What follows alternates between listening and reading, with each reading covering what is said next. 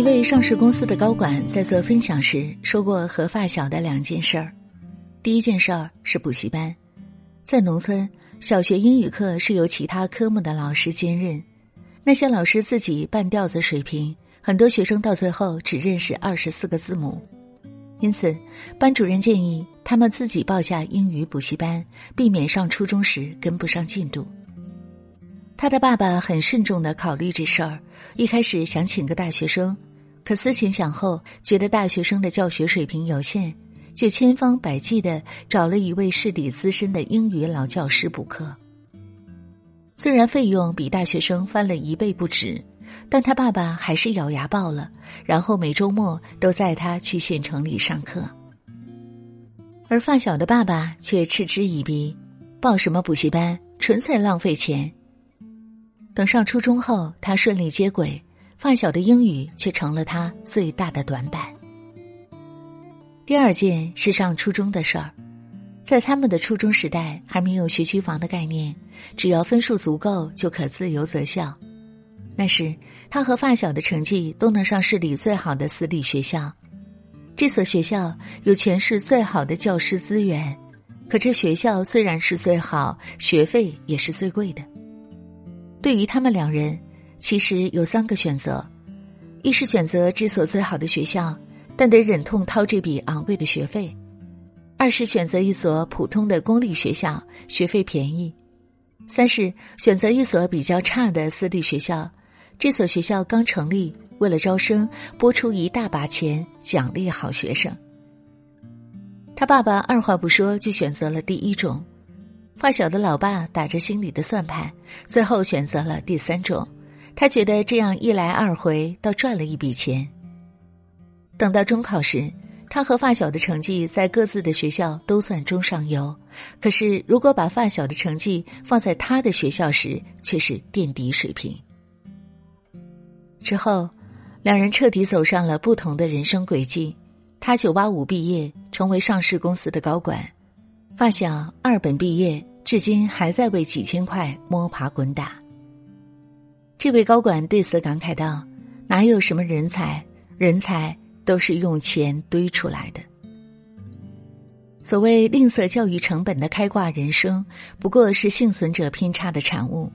现实是，许多人的成才之路都是用巨大的教育成本一砖一瓦铺就的。”二零一九年，国内家庭子女教育投入调查统计显示，百分之三十八点八的家庭用于子女教育的投入占家庭年收入的二到三成，接近六成的家庭为子女报读的课外学习班学费在每小时一百元到两百元。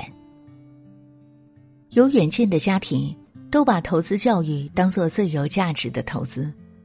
他们倾其所有，只为了把孩子推向更高的人生阶层。抱着这样观念的人，用丰富的教育资源换来高薪和人生发展，难道不是一种公平吗？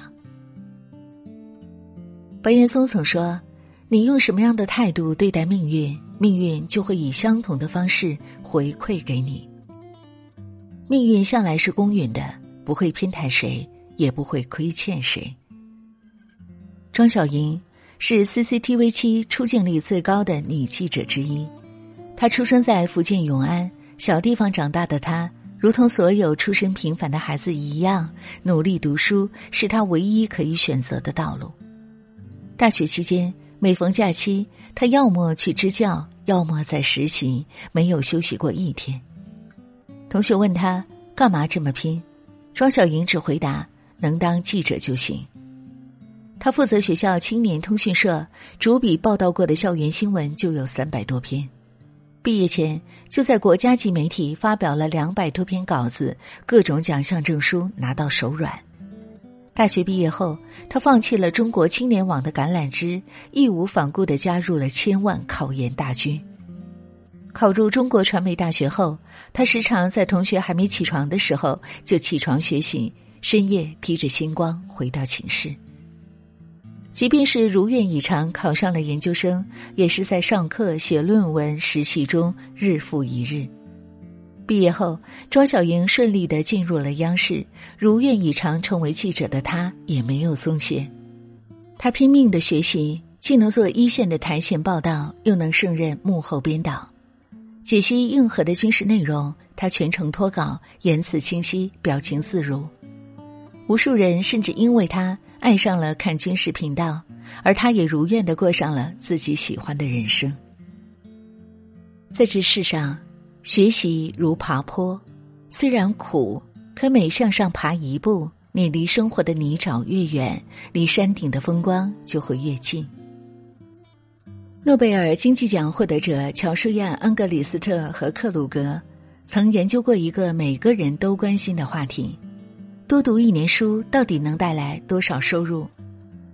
他们剥离其他因素的影响，最后得出结论：多上一年学本身对一个人日后的收入水平就是有正向影响的。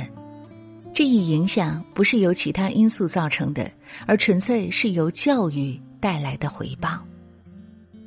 你怎么投资教育，教育就会怎么回报你。春种一粒粟，秋收万颗子。社会的运行规律是投入在前，收获在后，尤其是教育的成本，每一分投入都将在未来获得千倍万倍的回报。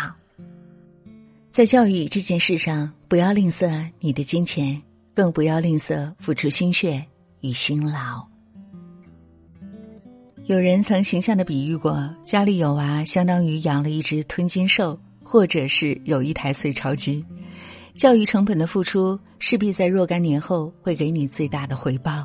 对于今天文章，你有什么样的观点呢？欢迎大家在留言区和我们共同分享。你出现我身边，像个奇迹发生，没想到会是你，让我如此失魂。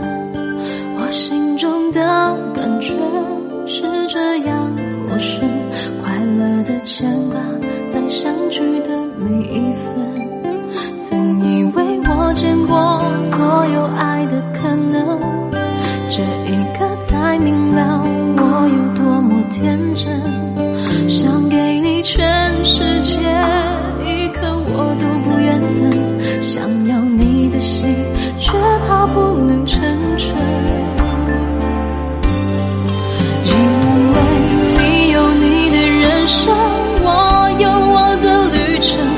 前方还有。等着你的人，你会哭会笑会爱会伤神，你会不会敲我的门？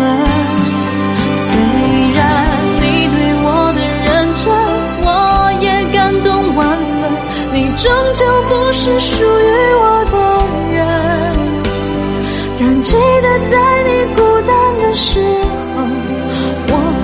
出双手。我会是你朋友到永久。